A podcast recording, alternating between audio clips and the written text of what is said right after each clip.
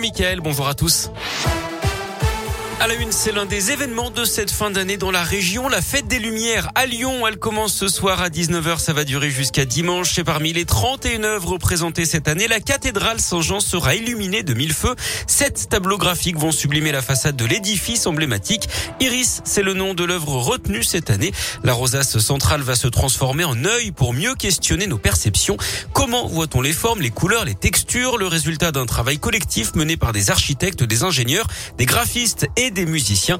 Parmi eux, Jérémy Bello qui nous en dit plus. On a décidé de traverser euh, des visions du monde et notamment celle du monde vivant et de questionner l'humain, le spectateur, sur euh, son rapport au réel. Est-ce que l'œil et ses composants ne représentent pas finalement le berceau des illusions? Est-ce que euh, tout ça est réel? Évidemment, on parle de couleurs, donc on a la nécessité d'avoir un matériel et une technologie avancée. On a déjà travaillé sur plusieurs cathédrales et évidemment, c'est la grande messe de l'art lumineux et de l'art numérique. Pour nous, c'est un grand challenge et surtout un grand honneur. Une œuvre immersive du groupe Ave Extended, la fête des Lumières marquée bien sûr par l'épidémie, sécurité sanitaire renforcée avec passe sanitaire obligatoire autour des animations, interdiction de manger ou de boire en dehors des restaurants dans plusieurs secteurs, 200 policiers, 70 agents de sécurité sur la voie publique et 400 agents de sécurité privés seront mobilisés chaque soir pour trouver le détail des festivités et de ces mesures de sécurité sur radioscoop.com.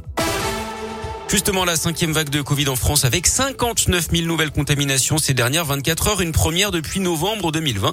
Le nombre de patients hospitalisés augmente, lui aussi plus de 12 700, c'est environ 1600 de plus sur une journée. Dans la région, le chauffeur à l'origine du drame sur la 89 en début de semaine dans la Loire, toujours en garde à vue d'après le progrès. Le poids lourd de cet homme de 37 ans avait traversé les glissières de sécurité avant de percuter une voiture qui arrivait en face. À l'intérieur, un couple de personnes de 70 et 71 ans originaires du Puy-de-Dôme et qui n'avait pas survécu. Le chauffeur devrait être présenté au parquet ce mercredi pour homicide involontaire. Les gendarmes vérifient notamment la conformité du camion et de son chargement. D'après les premiers éléments, un pneu aurait éclaté rendant incontrôlable le poids lourd et sa remorque. Emmanuel Macron dans la région. Aujourd'hui, le président attendu à Vichy dans l'Allier. Première visite présidentielle dans la cité thermale depuis le général de Gaulle en 1959. EDF condamné dans l'un, la compagnie est épinglée par la Cour d'appel de Lyon qui confirme sa responsabilité dans la pollution des eaux souterraines de la centrale nucléaire du budget en 2017. Un rapport d'inspection de l'autorité de sûreté nucléaire avait pointé du doigt toute une liste de défaillances. EDF a donc été condamné à payer une amende de 3000 euros.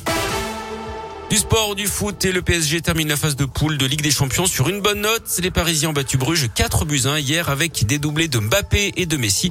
À suivre ce soir Lille à Wolfsburg. Et puis en basket, la très belle victoire de la Gielbourg en Eurocoupe 95 à 65 face aux Turcs de Bursaspor à Equinox. Deuxième victoire pour les Bressans dans cette compétition.